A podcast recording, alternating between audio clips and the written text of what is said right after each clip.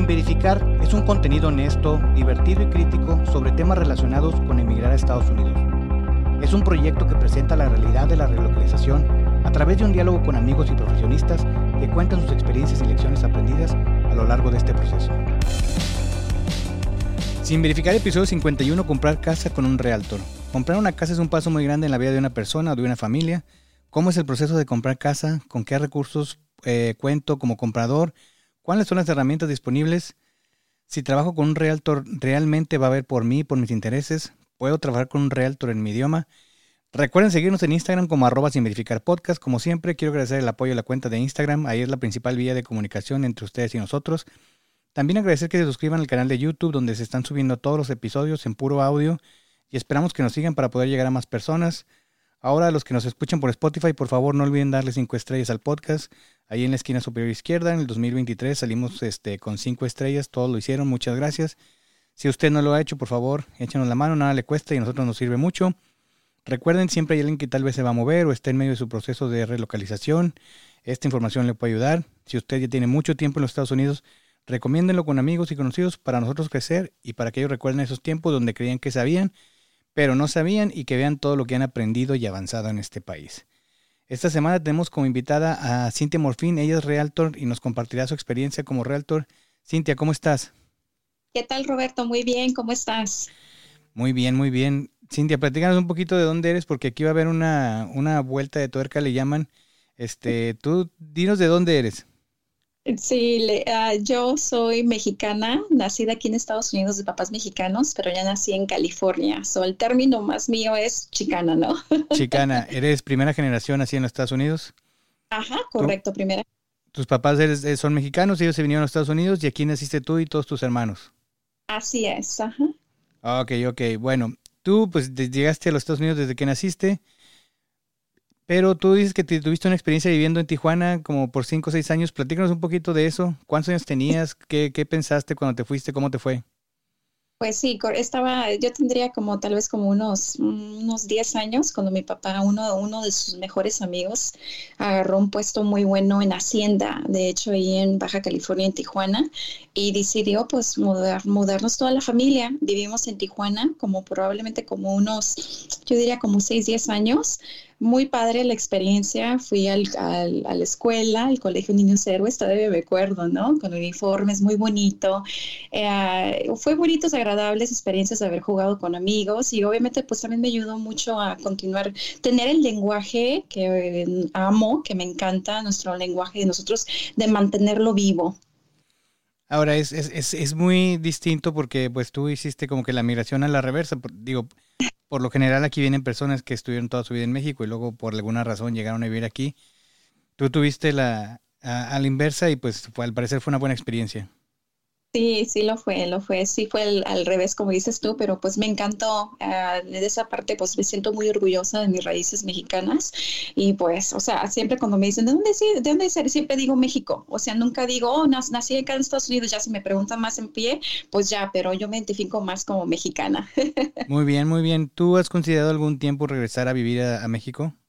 De hecho, sí, tenemos, de hecho, compramos unas propiedades en la zona de Quintana, Quintana Roo y, está, y ese es nuestro plan en el futuro, regresar, construir y pues vivir la vida a gusto. Ok, me parece muy bien. En el, en el mar la vida es más sabrosa. El mar, claro que sí.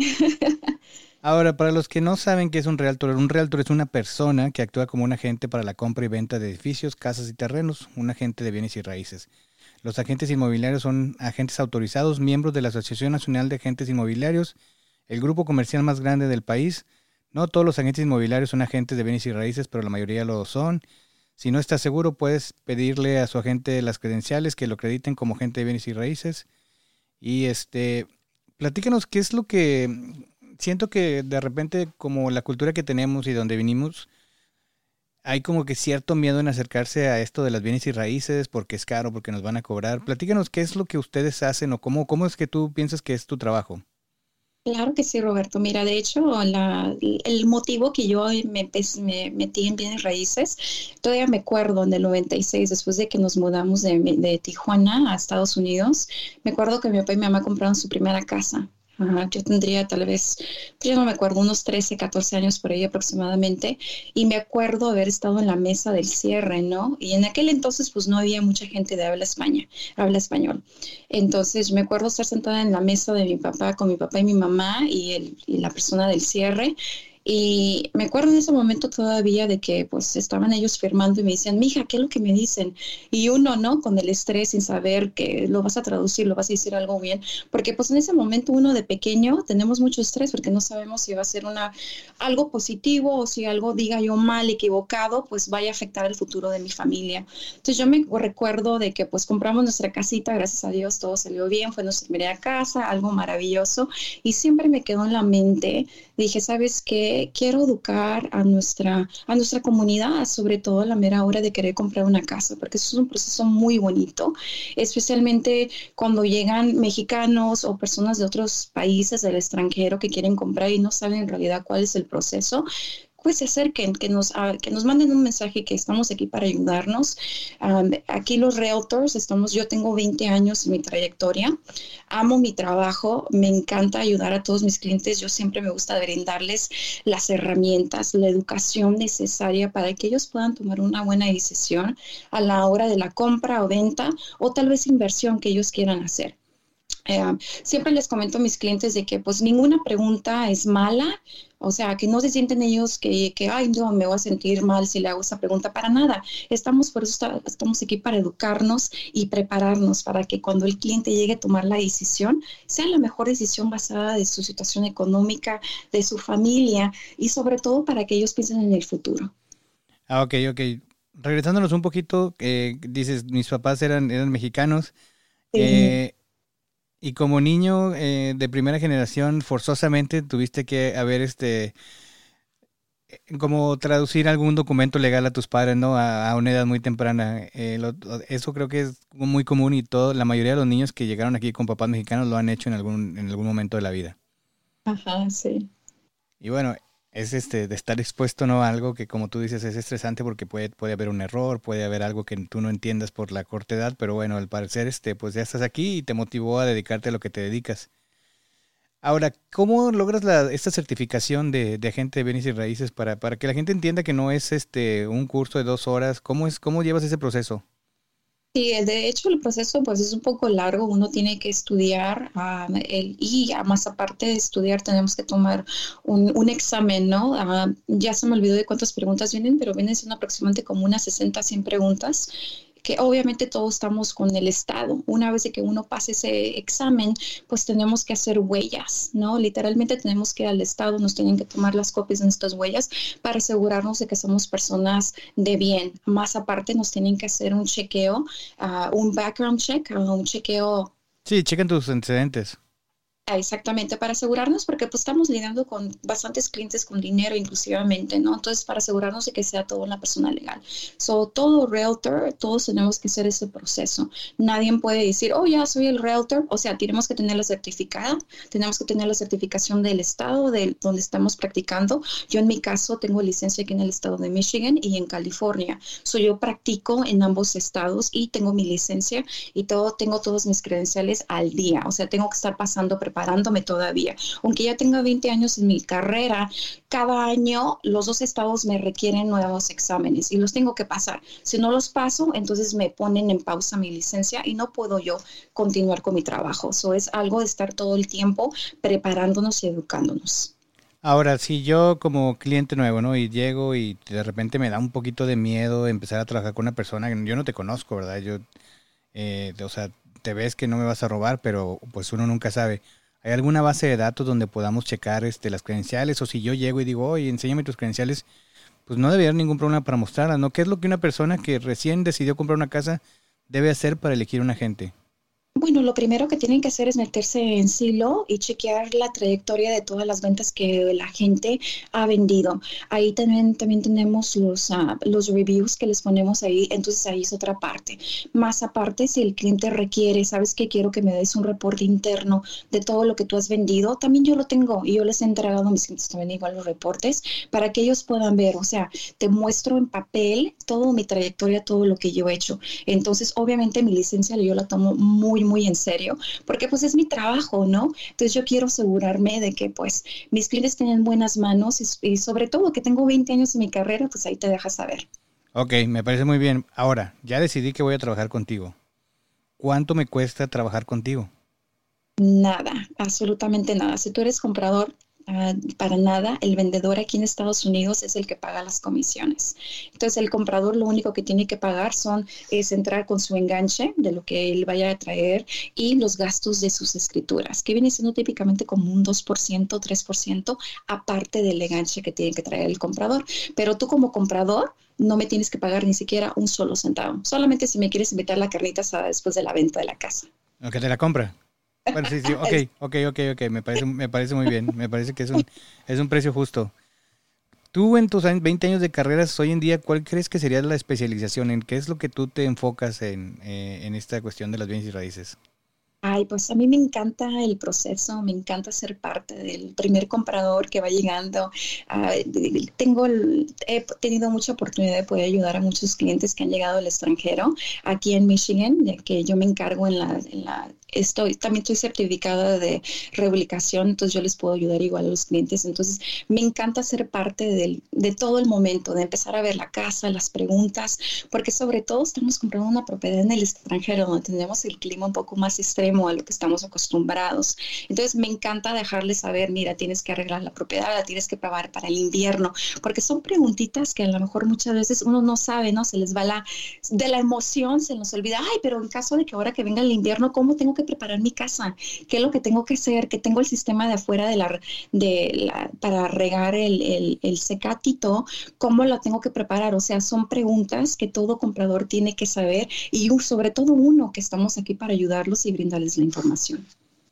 Es este, me imagino que es una cuestión de, como muy interesante de que, pues es un logro muy grande, ¿no? Comprar una casa en el extranjero, tomar la decisión, porque por lo regular no lo haces el primer año que llegaste por lo regular es cuando ya decidiste que quieres hacer la inversión o que probablemente te está yendo bien y te vas a quedar o que la familia ya decidió que se van a quedar. Y pues no es una, no es una decisión fácil, ¿no? Porque ¿tú qué crees que es lo que toma en cuenta la gente para, para, para comprar una casa? O sea, ¿cuáles son las cosas más bien las que deberían tomar en cuenta? Porque, insisto, o sea, no, no sabemos y, y por mucho que tengas aquí un par de años viviendo, hay demasiadas cosas que ignoramos. Exactamente. Bueno, sin embargo, ya entiendo que el primer año las personas están ellos, pues, acomodándose en su situación del trabajo, pero sin embargo, a la hora de comprar una casa, hace cuenta de que estás, estás tú pagando renta, le estás pagando la mensualidad a alguien más. ¿Por qué mejor no te compras tu casita y vas creando plusvalía para el futuro?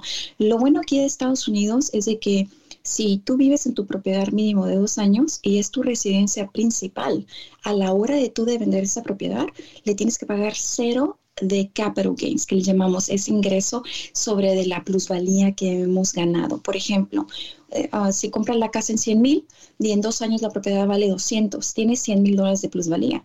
So, esos 100 mil dólares no le tienes que pagar ni siquiera un solo centavo al gobierno por haber tenido propiedad principal. So, esa es una gran bendición que tiene todo comprador y muchas veces pues les da miedo porque no saben, ay, el crédito.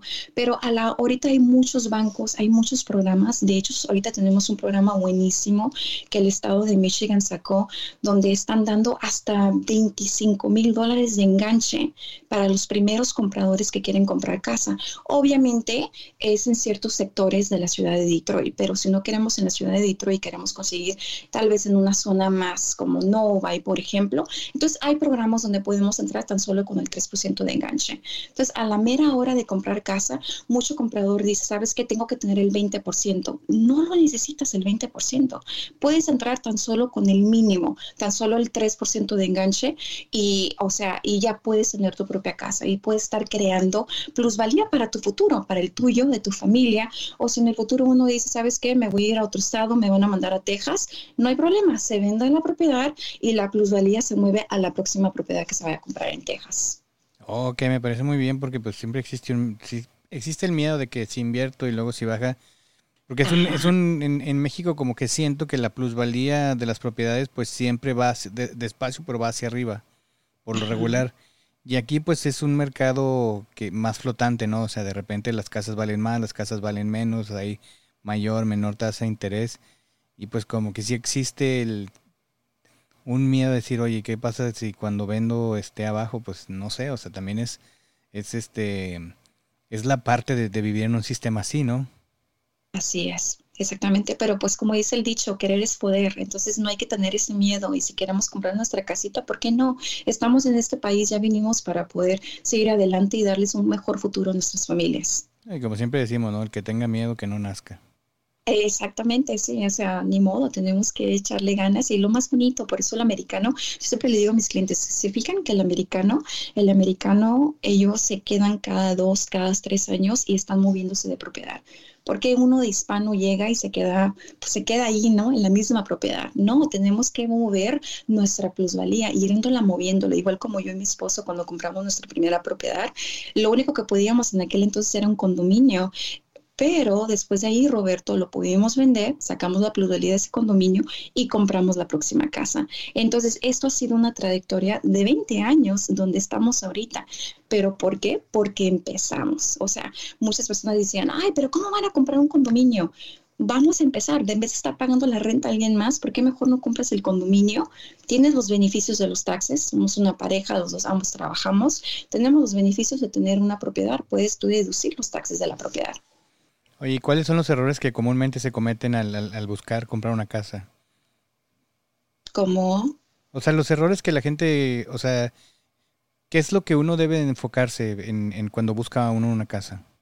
Mira, lo principal que yo siempre les recomiendo a mis clientes es de que busquen la casa que ellos se vean ahí mínimo unos cinco años. No es para estar ahí toda la vida. Ese es el error número uno que la persona dice, voy a comprarme mi casa, mi casa de mis sueños, mi casa maravillosa. No, recuerda que estás empezando igual como el bebé. El, primer, el bebé primero empieza a gatear y luego corre. Es igual con nosotros colabora en la compra de la casa.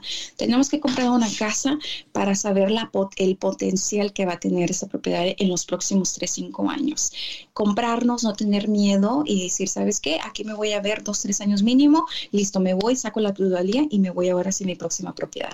entonces, no tengan miedo de invertir, de comprar, ya sea una casa, ya sea un condominio. Como te había comentado, yo y mi esposo empezamos con un condominio y nos ha ayudado. Por eso hemos estado donde estamos ahorita, porque empezamos con algo. Otros compradores pueden, ellos empiezan con un duplex, que son dos casitas, donde viven en una y la pueden rentar la otra. Entonces, la clave de aquí es no tengan miedo, no hay ningún error, es nada más de echarle para adelante y pues hacer, hacer, hacer los sueños de su realidad. Entender bien su situación, ¿no? Porque, por ejemplo, hay muchas personas que dicen, es que aquí hay buenas escuelas, pero tus hijos son bebés, entonces pues no importa realmente la escuela. Exactamente, sí, esa también es otro, otro clave de que los bebés todavía están pequeñitos y dicen, no, yo quiero fuerzas, pero si no te da tu presupuesto de llegar ahí, empieza en otro barrio donde tú puedas vivir ahí mínimo dos, tres años para que los niños crezcan y a la hora que los niños ya vayan a entrar a esa escuela, pues ya puedas tú ya tener la propiedad y ya tienes la plusvalía de ese dinero para poder comprar la casita que andas buscando. ¿Tú crees que sea un error? Porque como que los mexicanos nos gusta establecernos en un lugar y luego ya nunca movernos, ¿no? De hecho, hay quienes teníamos el comedor de la abuela Luis XIV porque pues ha durado toda la vida, o sea, como que este es un país donde todo eso se renueva, ¿no? O sea, hay que moverse, hay que moverse. Yo siempre pongo el ejemplo de que seguramente conoces la ciudad de Royal Oak, que es como una ciudad más para jóvenes, que he conocido a jóvenes que mueren por vivir en Royal Oak. Van y se localizan ahí. Después pasan unos años y ya se casaron y tienen hijos y dicen, no, es que está muy feo Royal Oak. No, pues Royal Oak sigue siendo lo mismo que tú buscabas hace 5 o 6 años, pero hoy en día ya no te acomoda, ¿no? Y entonces a esa casa que ellos venden llega otra pareja joven o jóvenes que mueren por vivir ahí porque ahí es donde hay bares y es como que la zona en que se acomoda para ellos. Que en 5 o 6 años van a decir lo mismo que los anteriores y se van a ir. Entonces, aquí, contrario a lo que pasa muchas veces en México, que hay una nueva colonia entonces van parejas jóvenes, este, tienen sus hijos ahí, el barrio crece, los niños crecen y luego ya se convierte como en una colonia de puros viejitos, ¿no? Porque ya todos los hijos crecieron y ya nada más van los nietos de visita. Aquí no pasa eso, ¿verdad? como que los barrios son este dinámicos, o sea, muchos, no todos, pero muchos son dinámicos. Alguna vez estuve en en el uh, por Troy en una cierta colonia donde cerraron una primaria yo decía, ¿cómo es posible que cerraron la primaria? Y decía, no, pues es que aquí las personas ya crecieron y ya no hay los niños suficientes para la primaria, entonces de dos primarias hicieron una. Entonces como que aquí es muy dinámico eso, ¿no? O sea, como que no, las casas y las personas no, no, no son para siempre. Por lo regular las personas de mayor edad, pues en cierto momento de su vida deciden este, hacer, hacer lo que ellos le llaman el, el, el downsize, moverse a una propiedad más pequeña porque a lo mejor ya no es cómodo subir escaleras, a lo mejor ya no ocupas tres cuartos porque los hijos ya se fueron, ya emigraron, y entonces te, quedas en la, en la propiedad en la que te ajusta para ese momento de tu vida, ¿no? De acuerdo, sí, exactamente así, justamente lo que tú dices, Roberto. Ahora, yo tengo aquí unos pasos para comprar una casa que dice, entiende por qué quieres comprar una casa. Después dice, verifica tu credit score, crea un presupuesto. ¿Qué tan importante es esto del presupuesto? Porque luego, como siempre, queremos este como que aspirar a algo que después andamos batallando. ¿Tú cómo les ayudas a que definan eso bien? Y de hecho, de hecho ahorita los bancos, ah, después de la crisis que tuvimos económica del 2007, los bancos ya se pusieron un poco más estrictos a la hora de, poder calificar. Entonces ahora el banco estrictamente lo que ven es obviamente el crédito que platicamos, el puntuaje mínimo. Ah, si la persona tiene un puntuaje mínimo de 620, pues puede comprar una propiedad con un enganche económico, ¿no? Entre mejor el puntuaje está, pues mejor calificaciones pueden entrar para un mejor programa. Pero sin embargo lo que hace el banco es que ellos ven cuánto es lo que la persona genera más aparte su tipo de vida que tiene. Por ejemplo, he tenido clientes que dicen, ¿sabes qué, Cintia? Hago hago buena, buena cantidad de dinero, pero pues yo todavía quiero hacer mis viajes, ¿no? Quiero tener esa vida, quiero salir los fines de semana. Entonces, lo que hacen los bancos es de que ellos toman como un 30% para que la persona un poco más para que la persona pueda todavía tener una vida, pues que continuemos con nuestra vida y no estemos atados a las propiedades. Porque después del crisis que tuvimos en el 2007, pues ya no queremos volver a regresar donde se nos vinieron las propiedades bastante bajos. Entonces, ahora los bancos son un poco más reservados para poder calificar. Y yo siempre le digo a mis clientes, o sea, si tú estás cómodo haciendo una mensualidad de unos 2.500 y todavía te queda otros 2.500, esa es la mejor, perfecta opción que puedes tener porque cualquier cosa puede pasar, biles, viajes, cosas, etcétera. Entonces siempre hay que usar lo mínimo. Si el banco te dice, sabes que te podemos dar hasta 500 mil dólares, ¿por qué mejor no te compras una casa de 400 o de 300 para poder empezar? Después de ahí, pues ya uno si ya ve que la persona, pues si podemos hacer esos biles en los, y podemos continuar con nuestra vida que hemos llegado a tener, a dos años, pues perfecto, se puede vender y ahora sí nos podemos ir a una mejor casa. Más aparte vas a estar mejor porque ya vas a poner un enganche más grande, donde lo cual que puedes comprarte una casa de 500 mil vendites tu casa de 300 mil, ganas unos 50 mil dólares, solo puedes poner de enganche y ya te va a quedar tu pago más económico. Entonces, siempre esa es la mejor manera que yo les digo a mis clientes, porque les digo, la idea aquí es de no quedarse uno toda la vida, como estábamos platicando, Roberto. Estamos empezando mínimo dos, tres años para empezar a llegar al objetivo de la próxima propiedad. Ok, me parece, me parece muy bien, me parece una, una cuestión muy inteligente. Me gustaría que alguien me lo hubiera explicado hace 6, 7 años cuando yo compré casa. Saber todo eso era importante. Yo siempre platico que yo llegué a como un tipo, era casa, pero era townhouse, era, era, era curioso, ¿no? Ok. Y recuerdo que yo y mi familia no teníamos muy definido si nos quedábamos, y nos regresábamos, qué íbamos a hacer. Y ofrecieron venderme esa propiedad, así el señor me decía, vas a pagar menos de mensualidad que lo que me pagas a mí. Y lo vas a pagar bien rápido porque era con crédito como a 5 o 10 años porque pues eh, no, no, no costaba tanto, ¿no? Y por decirte que, no sé, me lo dejaba en 80 mil, por decir. Para cuando salí, la propiedad ya valía 150 mil. O sea, pude haber hecho ahí 70 mil dólares fácilmente y haber entrado a la casa actual con más dinero. Pero bueno, no, no lo sabía, no, no tenía estas herramientas, o sea, no, no sabía que había una gente en español que nos podía dar todo esto. Entonces, pues es este, el, el, el, lo que te cuesta, el dinero que te cuesta no saber, ¿no?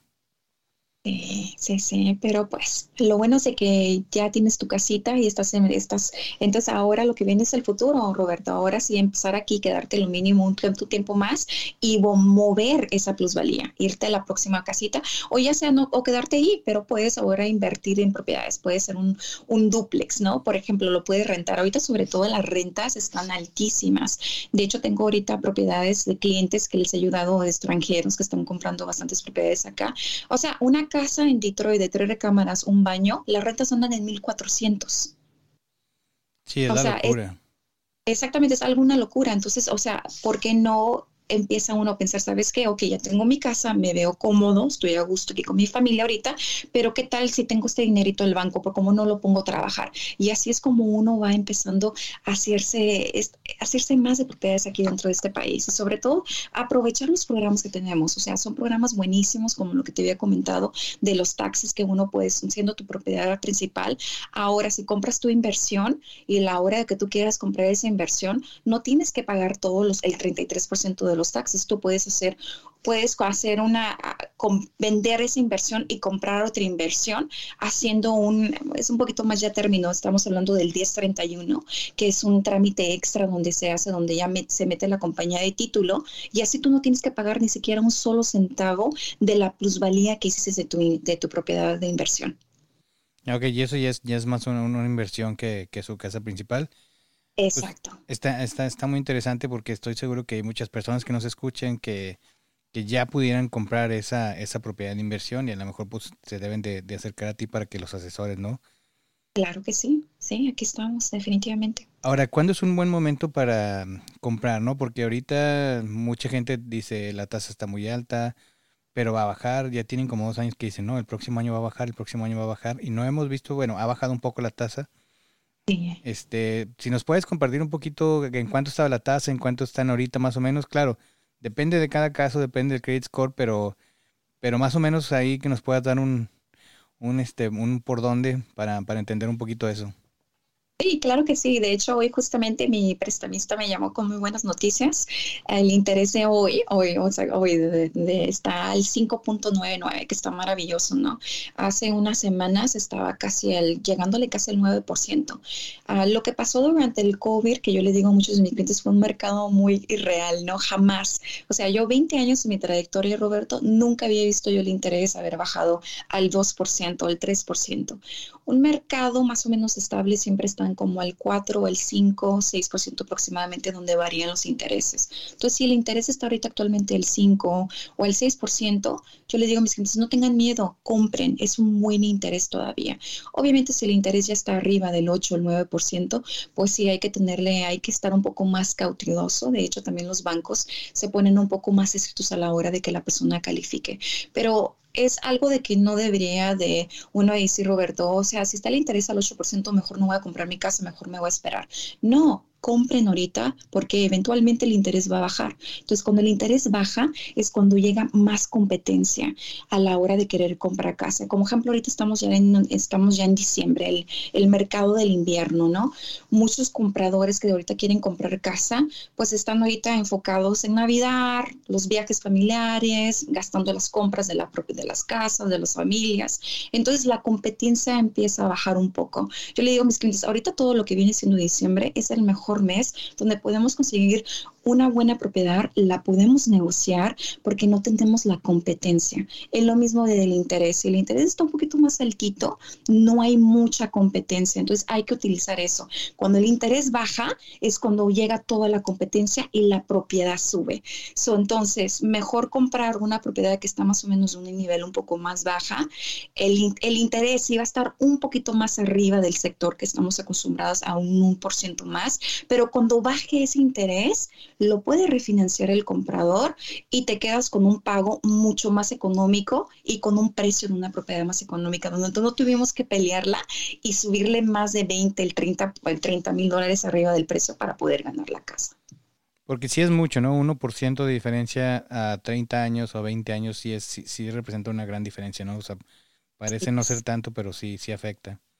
Sí, afecta, sí, definitivamente. Por eso cuando los intereses ahorita bajaron en el, en el 2020, 2021, increíble, o sea, al 1 y, uno y medio, 2%, fue el mejor mercado para los refinanciamientos para muchos clientes. Yo de hecho ahorita tengo clientes que tienen, que dicen, no, jamás voy a vender mi casa sin ti. O sea, al 2% estaba, está súper económico. Entonces, cuando el interés baja, sí se recomienda refinanciarlo. Y lo mejor de refinanciarlo es ir directamente con el banco. El banco no te cobra mucho para hacer ese refinanciamiento.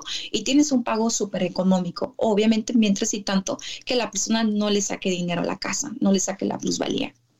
Ok, ok, eso significa, si puedes explicar un poquito lo de sacar la plusvalía, es de que tú ya pasaron unos años en los que ya tienes pagando tu casa y tu casa tiene una plusvalía de, no sé, 80, 50, 60 mil dólares, lo que sea. Tú puedes ir con tu prestamista, sacar ese dinero y, y lo que le llaman refinanciar es de que van a volver a empezar tus 20, 30 años que, hayas puesto tu plazo de financiamiento, gozar de ese efectivo. ¿Tiene alguna penalización en cuanto a impuestos? ¿Es como cualquier otro ingreso? Es como cualquier otro ingreso, exactamente. Ok, depende de, del, del, income que tengas, de, los, de lo que tú percibas en el año, es el, la tasa de impuesto que tienes que pagar. Pero mucha gente lo toma ya sea para hacerse de otra propiedad, para para pagar deudas o para, para pues muchas cosas, ¿no? Que cualquiera puede utilizar esa, esa, esa plusvalía. De acuerdo. ¿Tú lo recomiendas que lo hagan o qué tanto no lo recomiendas? Mira, yo usualmente les digo a mis clientes, si no necesitas el dinero de sacarlo, mejor no lo saquen, déjenlo para que la propiedad pues vaya apreciando y puedan terminar de pagar esa hipoteca como dijiste tú, porque las hipotecas pueden ser de 30, 15, 10 años, dependiendo de la, con lo que la persona quiere hacerlo. Pero si no necesitan el dinero, usualmente cuando refinancian y quieren sacar dinero es porque quieren hacer inversiones, ¿no? Inversiones de tal vez de comprar una propiedad en el extranjero o comprar una, una inversión. Entonces, si no se necesita, pues no es necesario refinanciar y sacar ese dinero. Es mejor refinanciar, bajar el, el, el interés y, y, o sea, si estás pagando tu casa en 30 años, mejor bájala a 15 años, ¿no? Para poder eliminar esa deuda en menos tiempo. Ah, ok, pero si tengo una tasa de, no sé, 3, 4% ahorita porque compré hace unos años eh, y la quiero refinanciar a 15 años, ¿tú recomendarías eso aunque la tasa está más alta porque eh, matemáticamente pues es menos tiempo, pero es más alta? O sea, hay, algo que luego a los mexicanos este, nos da de que nos surge pagar la casa, ¿no? Porque, porque en México estamos acostumbrados a que la pagas antes y evitas pagar mucho interés. Aquí por lo regular las tasas son fijas, ¿no? Aquí es fijo, entonces a la hora de que tú termines de pagar tu casa, por ejemplo, si la terminas de pagar y la tienes a 15 años y la terminas de pagar en menos de 15 años, lo bueno aquí de Estados Unidos es de que el banco te va a mandar tu título completo de que ya eres ya el dueño de la casa y más aparte todo el interés extra que le pagaste, te lo van a hacer un reajuste y regresan un porcentaje. Ah, ok, al final puede que te regresen algún dinero. Exactamente, todo dependiendo de las circunstancias de la persona. Ah, ok, eso, eso sí lo desconocía. Entonces tú dices, si ya lo tienes, no hay prisa por pagar las casas, eh, sigan haciendo sus pagos común y corriente y, esperen a que termine el, término del... claro, sí. Si, si pone en un mes que, digas tú, Roberto, ¿sabes qué? Tengo unos, un dinerito extra, quiero pagarlo extra que se vaya al principal. Perfecto, mejor abónenlo cada mes. Si pueden hacerlo eso mejor, vayan abonándolo para que vayan eliminando el principal. Ah, ok, ok, eso, eso me parece interesante. Ahora, en los programas estos que tú recomiendas de que se pueden usar de la, primera compra de casa que hacen en el país, el, con el 3% se paga un seguro, tengo entendido, ¿no? Así es. C CPI o cómo se llama? El PMI. PMI. Ese seguro eh, sí les va a salir en la mensualidad, pero tiene la ventaja de que no tienen que dar un enganche del 20%, ¿no? Que es el mínimo que se hace para, para un préstamo regular. Así es, exactamente. Es, el mínimo es el 3.5% de enganche. Ese, ese, ese, ese aseguranza extra que estabas comentando del PMI se puede quitar cuando la propiedad suba el 20% de plusvalía. Entonces, por ejemplo, si se compró en 100 mil y la propiedad llorando ya ahorita vale 150, inmediatamente la persona puede llamar al banco y les puede decir, ¿sabes qué? Ya mi propiedad subió el 20% de, de plusvalía del equity que tengo en la casa. Quiero que me quites uh, el mortgage insurance y si te lo quitan. Ah, mira, no sabía. Mañana mismo marco a... Ah, inmediatamente, de seguro ya tienes más del 20% de tus en tu propiedad. Entonces, definitivamente sí llama a tu mortgage insurance para que te lo quiten. Ok, ok, muy bien. Pues no sé, algo más que, que, creas que debamos de saber, porque la verdad es que es un tema del que yo creo que cada una de las personas tiene su propia duda. Por ejemplo, a mí me han hablado de que quiero forzosamente en esta zona porque las escuelas están muy buenas. ¿Qué tanto la gente se debe de aferrar a las escuelas? ¿O tú cómo, cómo ves esto? Pues mira, este, uh, yo siempre le digo a mis clientes, o sea, no se aferren, no se casen en una sola zona, porque cualquier cosa puede cambiar, ¿no? A lo mejor el trabajo o etcétera, ¿no? Puede, puede un, puede haber un cambio. Entonces, ¿por qué mejor no empezar en algo pequeño? Si queremos, por ejemplo, si queremos Troy y podemos, y, y ahorita por lo pronto nada más podemos Livonia, ¿Por qué no empezar en Livonia cuando crear plusvalía y movernos, irnos para Troy? Más aparte, como primer comprador, como les había comentado, o sea, no, no me tienen que pagar a mí siquiera un solo centavo. El vendedor es el que paga todas las comisiones. Entonces, yo creo que es algo más clave que tenemos que dejarles a nuestra comunidad, porque muchas veces dicen, ay, es que yo no tengo dinero para pagarte. No me tienes que pagar absolutamente nada. El vendedor, a la hora de querer comprar la, vender la propiedad, ellos son los que se hacen cargo de pagar las comisiones de su agente y el agente que le va a traer a su comprador. Entonces, pues no tengan miedo, no se aferren en una sola zona que nada más quiero Troyo, que nada más quiero Novae, pero nada más si podemos tal vez Ipsi o si podemos Livonia, hay que empezar. Es como les había comentado, es igual como el bebé. El bebé primero empieza gateando y después corre así como nosotros. Entonces, ¿por qué mejor no empezamos con algo pequeño que podamos estar ahí mínimo dos, tres años, crear esa plusvalía y ahora sí movernos para la próxima propiedad? Sí, pues también a lo mejor empiezas con una casa de dos cuartos y luego la haces plusvalía y luego ya tienes más hijos y ya, o sea, la primera bicicleta que le compras a tus hijos no va a ser la bicicleta de toda la vida, ¿no? Van a ocupar otra y van a, van a querer una más grande y una más nueva, entonces eh, tratar de verlo así, ¿no? Las circunstancias que hoy en día tengas en tu vida van a ser muy diferentes a las que vas a tener cinco años después o tres años después, o sea, la vida cambia muy rápido. Exactamente, sí. Y es, y ese cualquier cosa, cualquier inversión que uno haga en bienes raíces, eso es lo, lo, bonito de este país, de que obviamente eventualmente todo sube, ¿no? Todo depende cómo va a estar la situación económica en ese momento, pero por lo pronto, pues todo, ¿no? Todo lo que va subiendo se va manteniendo en un margen. Desde el 2007, muchas personas, yo creo que ese es también otro tema que podemos platicar, Roberto, rapidito. Muchas personas me dicen, Cintia, ¿va a volver a pasar lo que nos pasó en el 2007? No nos va a volver a pasar lo del 2007. ¿Por qué? Porque en aquel entonces teníamos la administración de, ah, de Bush. Bush dio, sacó un programa buenísimo. Hubo muchas personas que sí podrían comprar su casa, pero eran completamente con el cero de enganche, donde daban dos préstamos. Un préstamo era el 80% y el otro era el 20% de lo que era en sí la propiedad.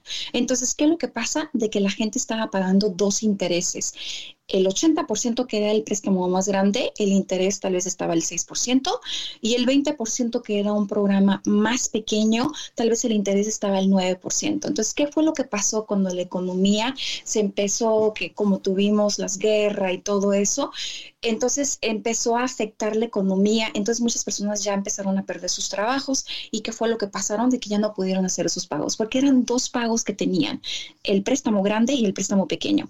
Ahora, lo que nos pasó en Cover hay, hasta ahorita hay mucha persona con mucha plata, mucho dinero que han comprado y casi nadie han utilizado programas del gobierno. De hecho, yo creo que ya la, administración de, federal de, los préstamos aprendieron de que ya no hay que ofrecer ese tipo de programas al 100% de enganche, porque fue el problema que tuvimos inicialmente en el 2007, donde se nos vino la economía. Entonces, ahorita actualmente estamos bien, estamos sólidos, hemos tenido muchas personas que están comprando propiedades y están utilizando ni siquiera programas de la ciudad como el que les había comentado ahorita que tenemos uno buenísimo para la ciudad de Detroit, primeros compradores. Uh, muchos están entrando con el 10%, el 5, el 20, 30%. Entonces el mercado está un poco diferente.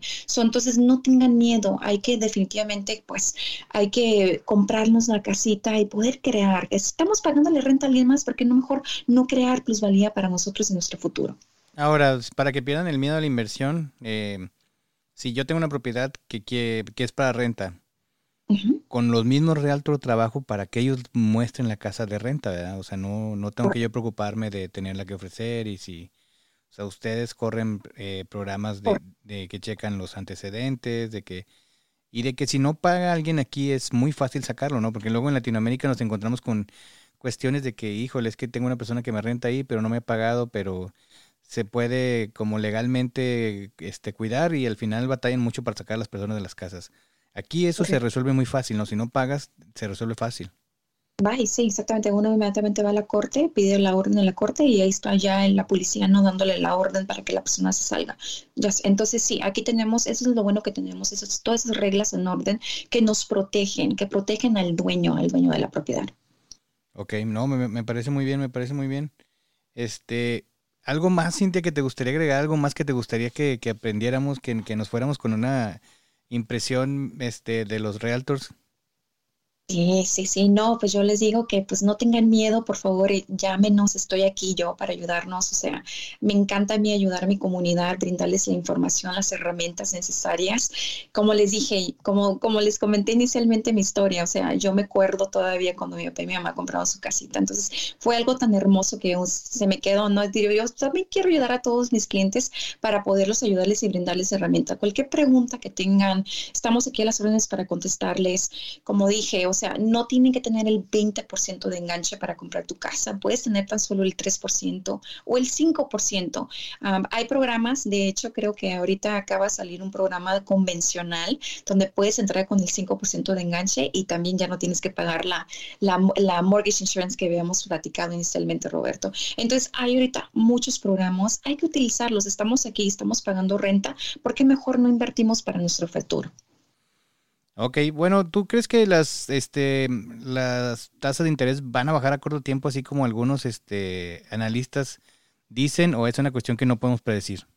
Mira, no se puede predecir como te había dicho Roberto, o sea, yo nunca había visto en toda una trayectoria de 20 años llegar a unos intereses a una tasa del 2%, 3%. Fue un mercado irreal, no creo que vayamos a volver a regresar a ese mercado Sí, tal vez, claro que sí, hoy ya bajó el interés. Sí, estoy segura de que los intereses van a empezar a bajar un poco más, pero no creo que vayan a volver a bajar al 2% o al 3%. Creo que se van a establecer y estar en un mercado normal entre el 4, 5, 6% por ahí aproximadamente. Entonces, entre el 4 y el 6%, si usted tiene esa tasa, debe sentirse a gusto porque tiene un buen deal y este, si la tiene más alta, pues a lo mejor acercarse contigo para que les digas cómo refinanciar, dónde, qué es lo que tienen que hacer.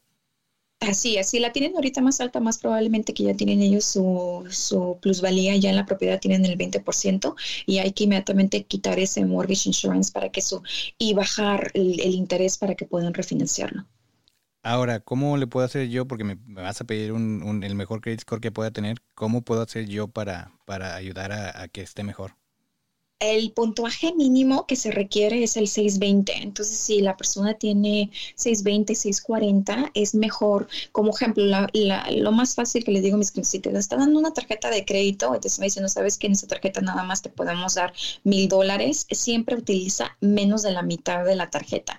Entonces, si la tarjeta te la dieron por mil dólares, usa 400 y ya no la vuelvas a usar cuando llega el próximo el ciclo de que se acabe, a pagarla por completo. Y así se hace por los primeros tres meses para que el puntuaje empiece a subir, porque eso es lo que le gustan los tres historiales.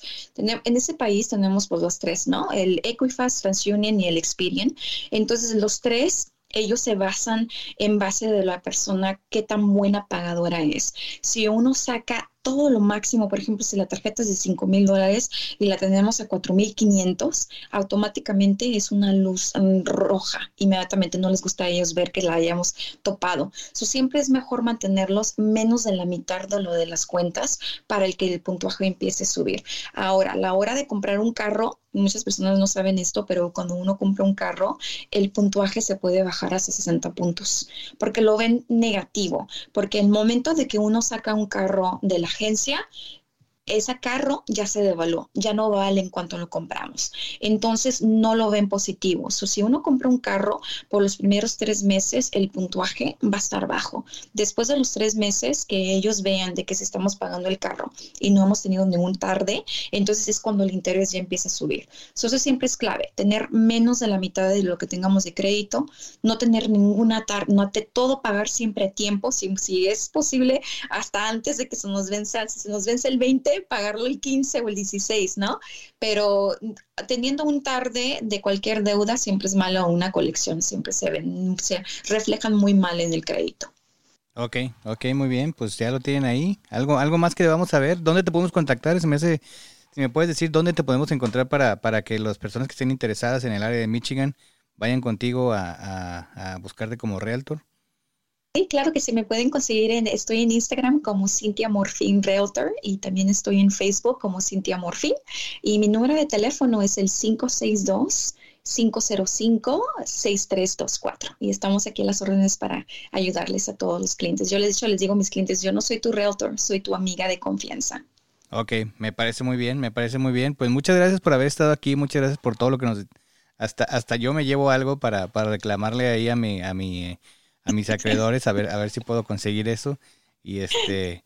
Y pues sí, la verdad es que digo, es este algo considerable. La verdad es que estos seguros por lo regular son 2, 300 dólares que te salen en tu, recibo y este y pues si te lo puedes ahorrar pues es, es, algo muy bueno, ¿no? Claro, claro que sí. Bueno, pues muchas gracias Cintia. Nosotros nos vamos de vacaciones, les deseamos lo mejor esta Navidad. Si ustedes son de los que nos escuchan cada semana, volvemos en enero con más invitados, más temas. Eh, deseamos que la pasen bien. A los que viajan, pues tengan buen viaje y los esperamos de regreso. Seguimos con el compromiso de hacer el programa, pero resulta difícil llevarlo a cabo sin los invitados. Anímense a participar. Todo el mundo tiene algo que compartir recomienden invitados, sugieran temas, cualquier necesidad que tengan, propónganlo.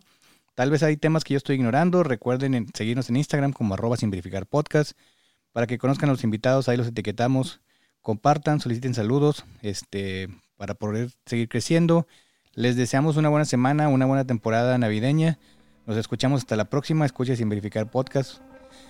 Perdón, escuche sin verificar un podcast para todos los que emigraron a Estados Unidos y los que lo piensen hacer. Bye.